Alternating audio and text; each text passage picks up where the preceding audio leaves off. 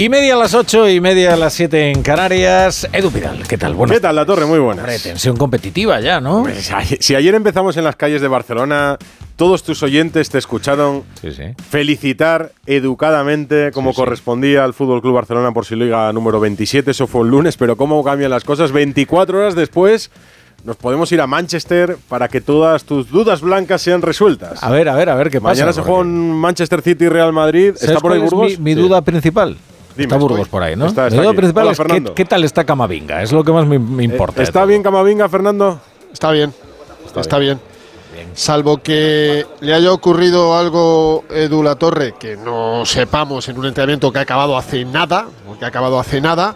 La rodilla izquierda de Camavinga estaba estable, ha entrenado con el resto del equipo, le hemos visto los primeros 15 minutos y Ancelotti nos ha generado una duda que yo no la tenía. Ah, bueno, esto es buenísimo. Sí, lo de Rudiger para escuchar el corte, pero explícanoslo, para quien no se haya enterado. A ver, en el pospartido del pasado sábado frente al Getafe, mm. la pregunta es clara de nuestro compañero Olivier del País, hablando de Rudiger. La pregunta es clara, es Rudiger, no hay ninguna duda. ninguna. Ni traducción posible. Esto en italiano y en español es Rudiger. Aquí no es Rudiger. Es, Rudiger. Y dice, sí, Rudiger va a ser titular el miércoles. Hasta ahí todo sencillo. A ver, estaba claro que a Rudiger no le puedes sentar, a Álava no le puedes sentar, a Camavinga no le puedes sentar, a mm, Valverde no le puedes sentar, a Luca Modric y a Kroos no le puedes, no puedes jugar con 12, chicos. Y vuelve militado. Exacto, vuelve militado, que no le puedes sentar porque es tu defensa más fiable, excepto en Gerona y en San Sebastián. No le puede, entonces no puedes jugar con 12 a mí me sobraba uno. Y era Rodrigo Gois, que te puede cambiar un partido en la segunda parte, perfectamente.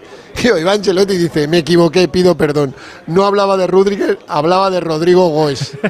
si juega Rodrigo nos descoloca todo. a todos, a todos. Porque, porque la pregunta es, efectivamente, ¿quién va a ser suplente si no está Rodrigo Gois? Es que, os lo digo en serio, no me sale ninguno ni Militao, ni Álava, ni Rudiger, ni Camavinga, ni Fede Valverde, ni Modri, ni Cross. Ya no te cuento de Courtois, Carvajal, Benzema y Vini. Pues a ver, es que no hay. Apuestas, la torre. Tú dirías. No, si yo si tuviera que apostar, diría que alguien del centro para que entre Camavinga en el centro del campo. Y, y Modric fuera. Con Rudiger, Militao, Álava y, Carvajal. Es que Rudiger secó a Haaland. Es que tú dirías uno de los del centro del campo. Sí, yo diría que sí. Yo diría que sí, y juega con tener un poquito más, pues quizás Modric. Bueno, pues es una opción. Puede ser una opción. Mañana, Modric, perdonadme, ha salido hoy y mm. hay una ley no escrita. Sí, que el que habla juega. el que habla juega, ¿no? Exacto, que el A ver, yo os lo digo en serio, no me es que no. pues Fernando, jugamos con 12, que tampoco pasa nada. Es que no se puede. La Torre es que el Madrid ha ganado 14 Copas de Europa jugando con 11 muy buenos. Pero es que, de verdad, sin temor a equivocarme, es que no veo a los que os he dicho suplente. Al único que veo suplente, que es buenísimo y está haciendo un temporadón, es a Rodrigo Goes. Pues a lo mejor ha despistado por primera vez. Hoy. y entre el sábado y hoy ha querido jugar un no, pero tiene razón, Fernando, es que Rodrigo es un tío que es muy valioso saliendo desde el banquillo. Es, un revulsivo, es un tío que te cambia un partido. Oye, también Asensio, ¿eh? que lo ha demostrado esta temporada. Y puede que lo necesite y que necesite contención.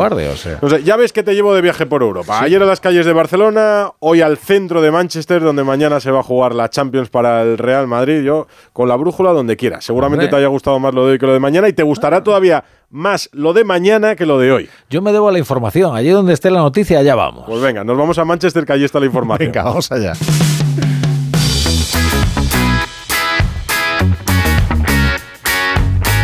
La brújula de Radio Estadio. Edu Pidal.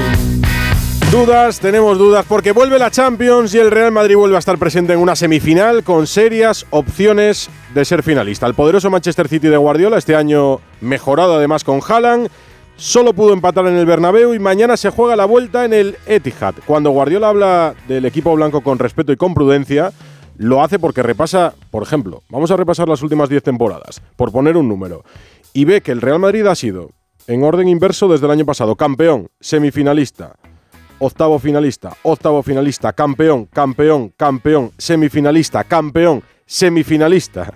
Cinco títulos, ninguna final perdida, tres semifinales, dos octavos, sin alcanzable para el resto. El Real Madrid como ya intuirán, ha llegado hoy a Manchester. Han hablado Modric y Ancelotti y han entrenado en el estadio. Enviados especiales de Onda Cero, Raúl Espínola, Fernando Burgos. Bueno, ya nos lo contabas. Hoy ha aclarado lo que dijo de Rudiger tras el partido con el Getafe. No se refería a Rudiger, sino a Rodrigo. Entonces, o juega Rodrigo o nos ha engañado a todos, incluido al Manchester. ¿Ha querido jugar un poco con las palabras Ancelotti o no? Sí. Yo no me lo creo. Lo siento, no es la primera vez ni la segunda que juega con el vocabulario, con algún error que no ha, que no ha cometido, que quiere no darle tantas pistas al Manchester City de Pep Guardiola pero de verdad es que la pregunta del pasado sábado por la noche, a eso de las eh, nueve y cuarto, fue sobre Rudiger, de verdad. Es que además, después del marcaje de Rudiger a Haaland, ¿alguien se imagina a Rudiger en el banquillo? ¿Alguien del mundo mundial, incluido Guardiola? ¿Alguien se lo imagina? No, es evidente. Lo último, finalizó el entrenamiento del Real Madrid.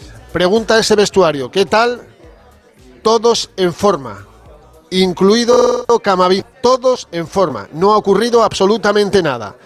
Estaba José Ángel Sánchez, mañana llega el presidente por la mañana, estaba el jefe de captación del Real Madrid, Juni Calafat, había directivos como Teros Lastres, eh, como Nicolás también. Bueno, había mucha gente eh, en estas gradas, mucho patrocinador, césped en perfectas condiciones.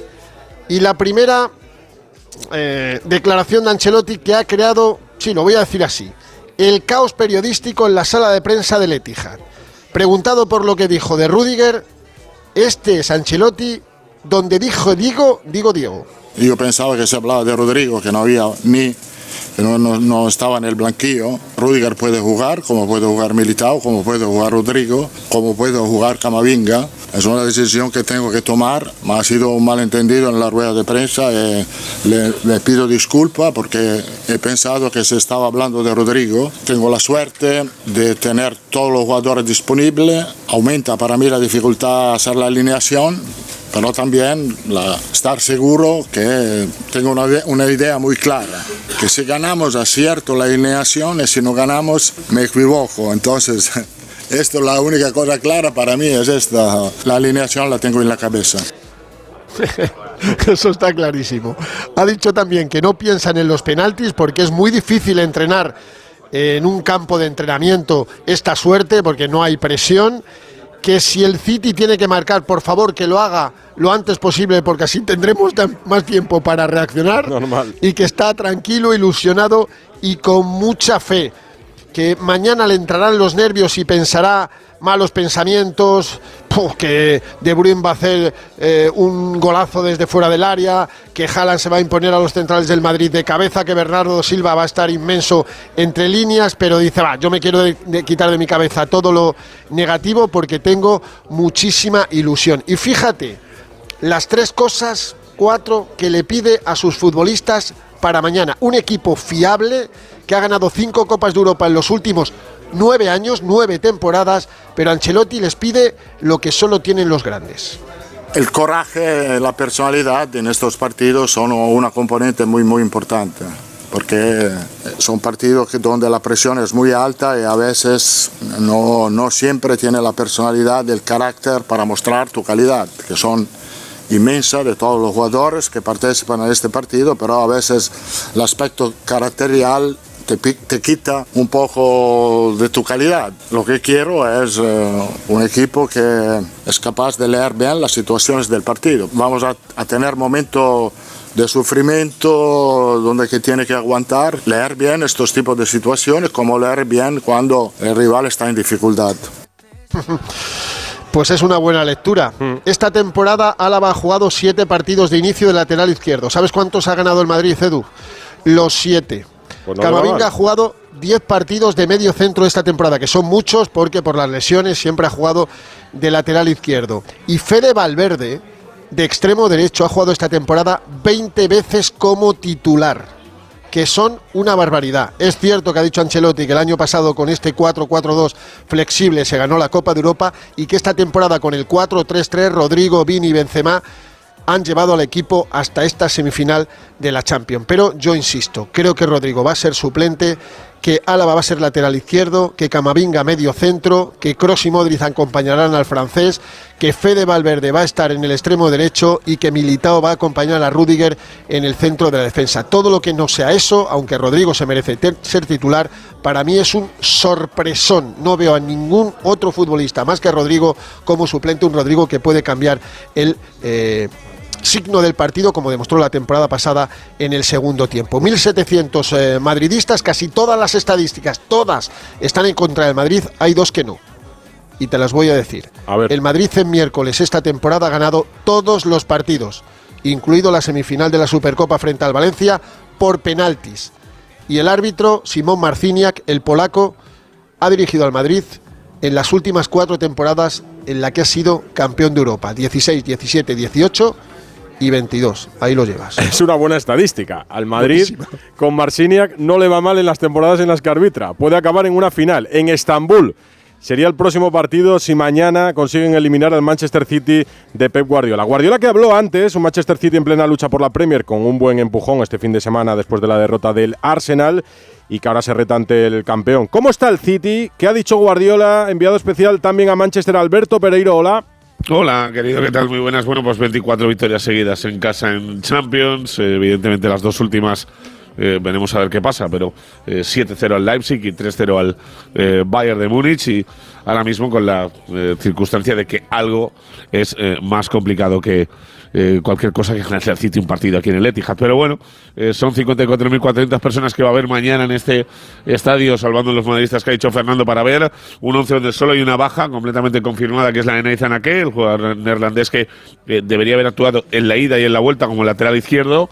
Ya lo hizo a Kanji en el Bernabéu y parece que lo va a hacer mañana también, con Ederson en portería, Kyle Walker, Stones, Rubén Díaz y a Kanji en defensa. Ya sabes que Stones luego hace esa función de salida de balón como hizo en el Bernabéu, que tampoco le fue muy allá ya, pero bueno, mañana todas a Stones otra vez, a ver si tienen que sacar el balón.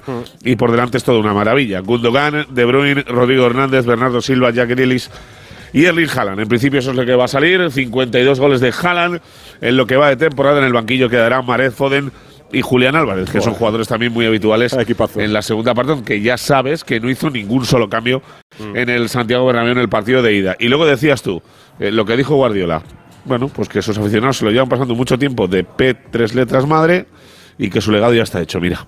El legado es que se lo han pasado de puta madre durante todos los años y que en muchos años recordarán que hubo una generación de jugadores y gente aquí que durante 5 o 6 años pues hicimos muchos goles, nos hicieron pocos y ganamos muchas cosas y jugamos muy bien. Se lo recordarán aquí en Manchester, en Europa probablemente si no la ganamos no nos van a, a recordar, pero ¿qué quieres que te diga? Estos 6 años aquí me lo he pasado teta.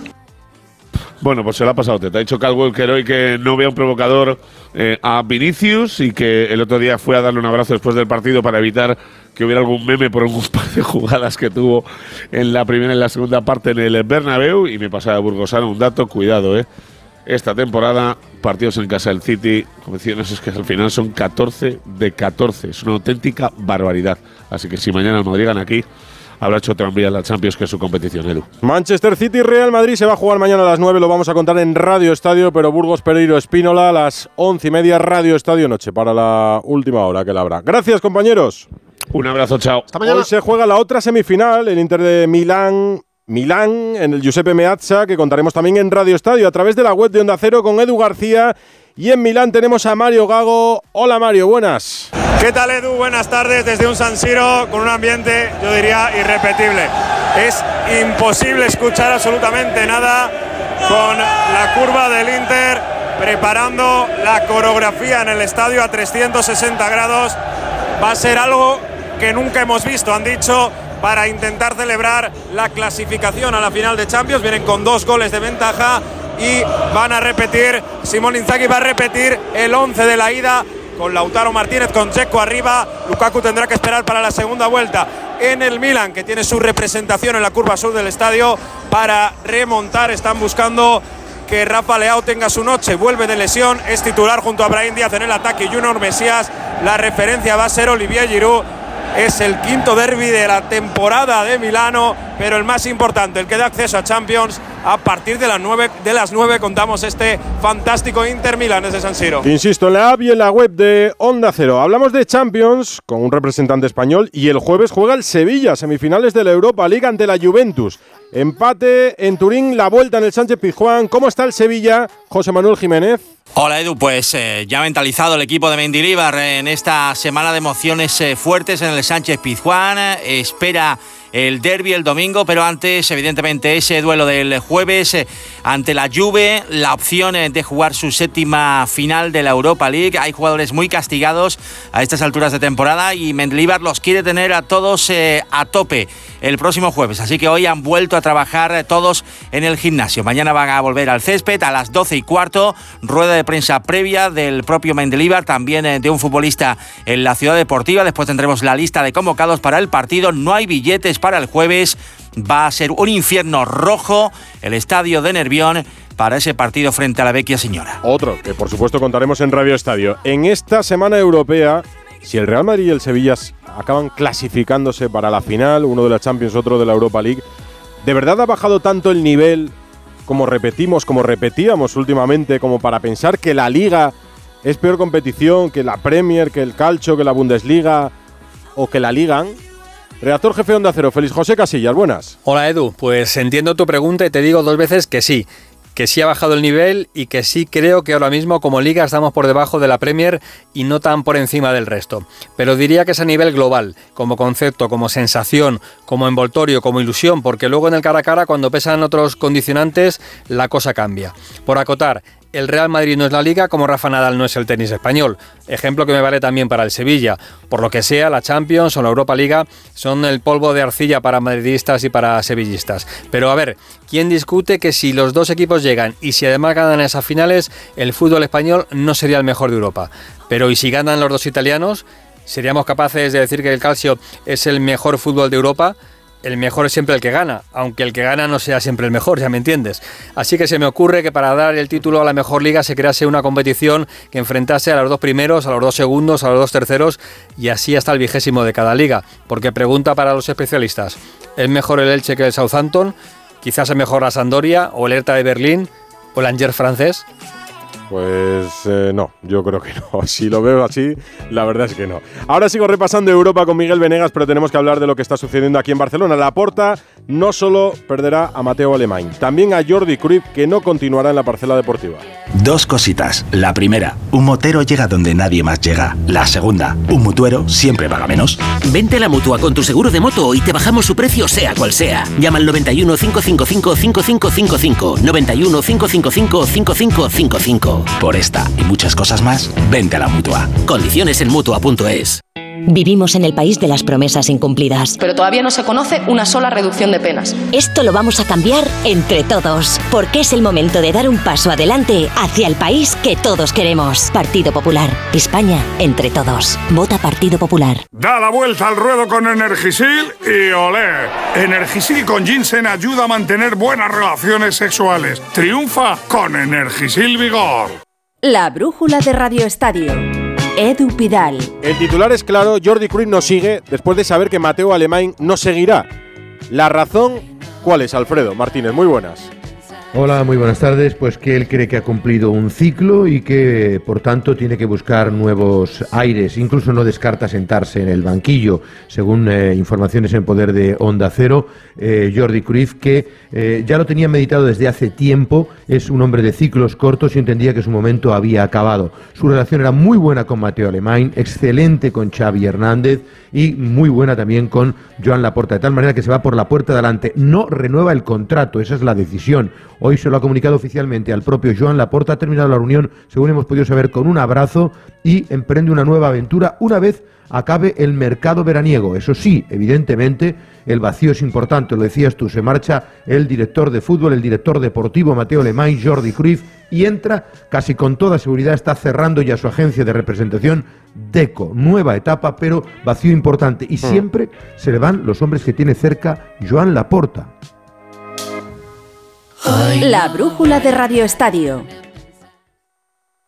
We were good. No hay día tranquilo. Hoy que podríamos hablar de la resaca de las celebraciones ayer en las calles de Barcelona y salta la noticia de Jordi Cruyff, Alfredo. Y no solo eso, bueno, se habló mucho de la polémica celebración en el césped del campo del Español. Joan Colet, que es expresidente del Español, la pasada década lo fue durante cuatro temporadas, estuvo en Radio Estadio Noche con Aitor Gómez e insistió en que la celebración del Barça fue una provocación. Pienso que fue una provocación, mm, tal como fueron las cosas. Y, lo que pasa es que muchas veces tú puedes tener una, hacer una provocación y que no sea premeditada. Yo no digo que esté organizado, que esté pensado, que digan, bueno, pues oye, pues ahora vamos aquí a vamos a joderles a todos los pericos. No, yo no digo que fuera premeditado, pero en algún momento yo creo que se excedieron en la celebración. Hoy los Mossos, a través de un portavoz, matizado en RACU que en las reuniones previas de seguridad habían pactado una celebración mínima, pero no que no hubiese celebración, ¿no, Alfredo? Sí, Josep Saumel era es el coordinador general de deportes de la policía, que por cierto ha llegado a decir que él cree que el dispositivo no falló, que estaba preparado, pero que evidentemente es imposible frenar esos que agredieran a los, a los jugadores. Y ha destacado que él entiende que las celebraciones estaban más o menos en su justo punto y sí reconoce que hubo conversaciones con el Barcelona y que ellos le dijeron que iban a hacer una celebración comedida. Simplemente no se pactó nada de no celebrar en el exterior para nada como se había vendido, como se había comentado. En ningún caso el Barcelona se comprometió a ello. Es más, con el 0 a 3, el eh, responsable de seguridad, sabiendo ya que el Barcelona iba a ser campeón, se acercó al Barcelona y le, les preguntó qué tenían previsto y comentó eso. Hizo una cosa muy sencilla sobre el césped, no será muy largo. Y apenas llevaban dos tres minutos cuando se produjo todo ese incidente que provocó esa invasión de campo y que de hecho ha provocado ya la dimisión de otro concejal que también invadió el terreno de juego del eh, estadio de Cornellá el Prat. Lo que sí te puedo decir es que hay un vídeo que deja en muy mal lugar a Jordi Alba y a Ferran Torres sentados en el banquillo del Fútbol Club Barcelona, eh, jactándose, mofándose y riéndose de algunos jugadores del Español. Lo hemos visto, ha sentado mal, porque se ha visto hoy en redes sociales, creo que es un vídeo de Movistar, ¿no? Están Sí. los dos jugadores en el banquillo durante el partido. Eh, en cual- les pilla una cámara, vamos. Son mm, tremendamente indiscretos, porque parece que Sí. son debutantes en primera.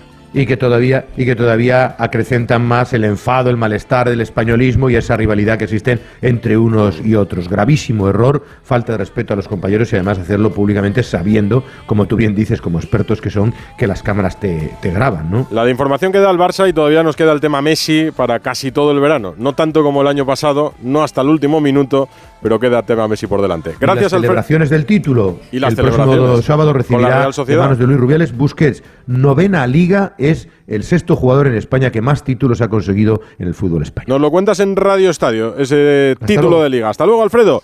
Eh, Miguel Venegas, que vas a estar en la edición europea de Radio Estadio, en la web, como decíamos antes, comentando el Inter de Milán. Muy buenas. Hola, ¿qué tal? ¿Va a estar, va a estar discutido? ¿Va a haber historia en lo de esta noche o el 0-2 lo ves definitivo? De la semana Ojalá, pero yo lo veo un poco definitivo, sinceramente, porque los dos equipos han venido hasta aquí, hasta las semifinales de Champions, eh, especulando, administrando mucho los resultados, y esto es lo que tiene el Inter. Y el Milan tiene que salir a, a mandar y a meter al Inter en su propio área. Seguramente el Inter está más preparado para eso, para resistir que, y para salir a la contra, que el Milan para mandar y abrir los huecos en la defensa cerrada del Inter. Así que, salvo que Leao, que hoy sí que está bien, y Teo Hernández por la banda izquierda eh, digan lo contrario y hagan un partidazo, me parece que el Inter tiene más, incluso tiene banquillo, porque Lukaku, que está en el banquillo, viene de menos a más. Eso esta noche. Mañana repasaba Pereiro los nombres del City, me lo sé de memoria, pero cada vez que los recitan asustan todavía más. Es el gran favorito, tú lo ves muy favorito por encima del Real Madrid después del empate a uno del Bernabéu. Yo creo que después del empate a uno y de cómo fue, no es tan favorito, porque es verdad que juega en casa, pero el, partido más o menos va a ser similar. Eh, volvemos a lo de hace una semana, la clave Vinicius contra Walker y Haaland contra eh, Rudiger o quien le de- defienda. Creo que estuvieron mejor los defensas que los atacantes en estos dos eh, eh, emparejamientos.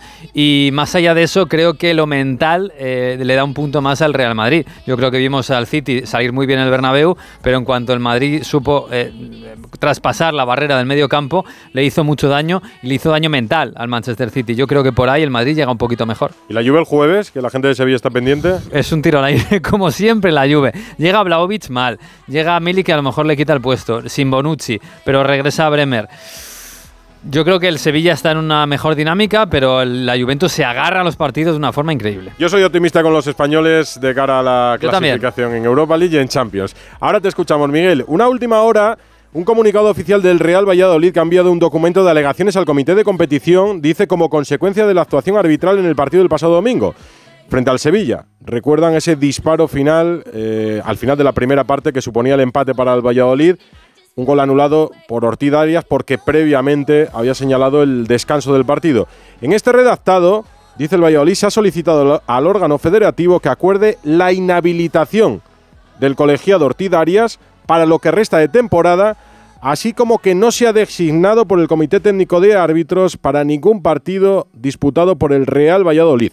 Dice que no descansarán hasta ser escuchados. En Valladolid no cesa el enfado después del arbitraje del pasado fin de semana. En el Atlético de Madrid, ¿preocupa o no la lesión de Lemarc, que se puede perder lo que queda de temporada? Jano Mori.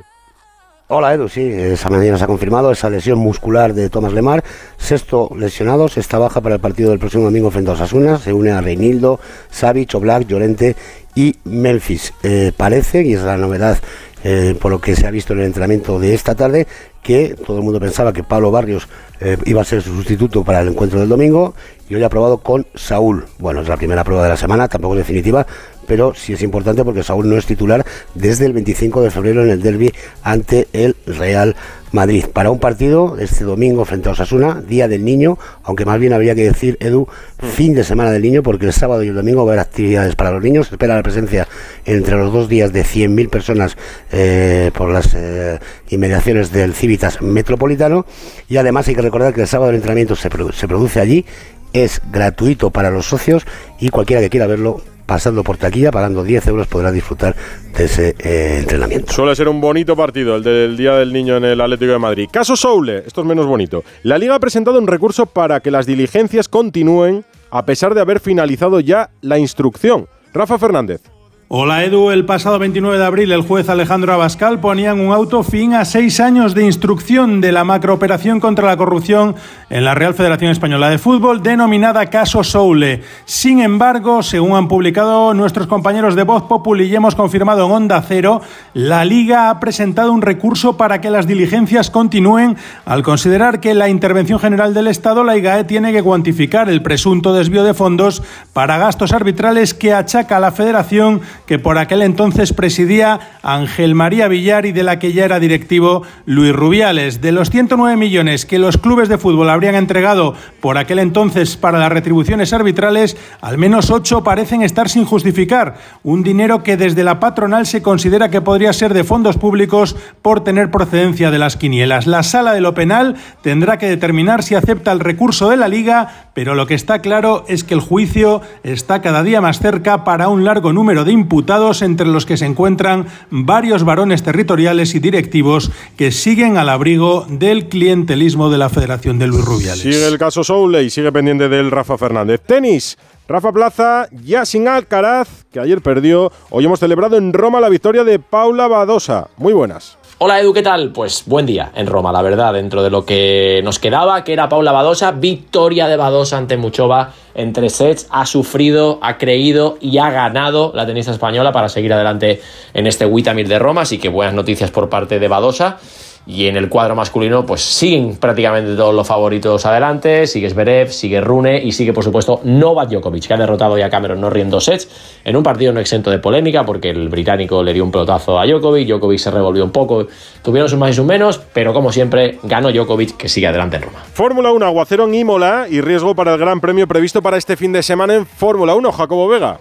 Hola Edu, el Gran Premio de Emilia-Romagna que se disputa este fin de semana en el circuito italiano de Imola se ha visto fuertemente afectado por las lluvias que están cayendo en esa región italiana. La Fórmula 1 ha evacuado del circuito a todo el personal que se encontraba preparando la carrera en sus instalaciones, ya que muchas partes están inundadas y Protección Civil ha decretado el aviso de alerta roja y se habla de que incluso van a cerrar los colegios y algunas carreteras. Las previsiones dicen que las fuertes lluvias pueden continuar durante el fin de semana y existe la posibilidad, aunque remota, de que el Gran Premio pueda ser cancelado de no remitir el temporal que está asolando la costa adriática de Italia. Y lo que se nos haya quedado en 20 segundos. Ana Rodríguez. Nada, para completar la información del fútbol, Sadik ha vuelto a los entrenamientos con la Real Sociedad después de su grave lesión de rodilla. Agotadas las entradas de la Champions femenina de la final que jugarán el Barça y el Wolfsburgo el próximo 3 de junio en Eindhoven y victoria de Magnus Cor en el Giro de Italia, en la décima etapa del Giro de Italia. Mañana a estas horas estará sufriendo la torre con Manchester Sí, City y Real Madrid. sufriendo ya. Imagínate mañana. Hasta mañana.